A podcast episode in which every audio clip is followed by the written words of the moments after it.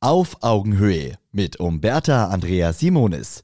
Die besten Lifehacks für Heldinnen und Helden des Handwerks. Du kennst das vielleicht von manchen Politikern, diese Art, sich möglichst schwammig auszudrücken.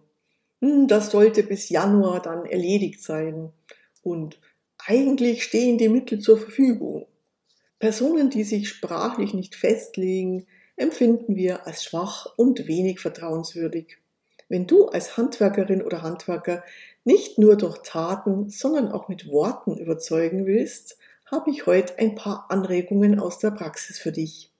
Hätte, hätte, Fahrradkette. Wenn du im Würde, könnte, sollte Stil redest, wirkt das automatisch inkompetent, unverbindlich und beunruhigend auf deinen Kunden. Hm, ja, ich würde dann morgen so um neun nochmal vorbeikommen. Also kommst du jetzt oder nicht, denkt sich der Kunde. Hm, ja, das könnte man so machen, das müsste eigentlich klappen. Ja, weißt du es jetzt selber nicht? mutmaßt der Kunde und beginnt sich ernste Sorgen zu machen, ob er da den richtigen engagiert hat.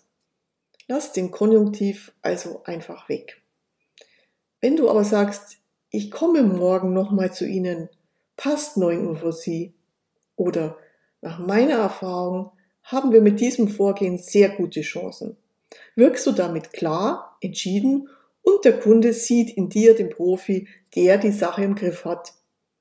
Auch die Füllwörter vielleicht, gegebenenfalls, möglicherweise, eigentlich schwächen deine Aussagen und sorgen für Fragezeichen im Kopf des Kunden.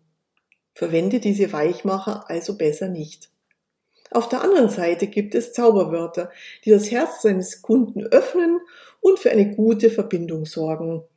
Danke, bitte und die Verwendung des Kundennamens in der Ansprache sind die bekanntesten Zauberwörter.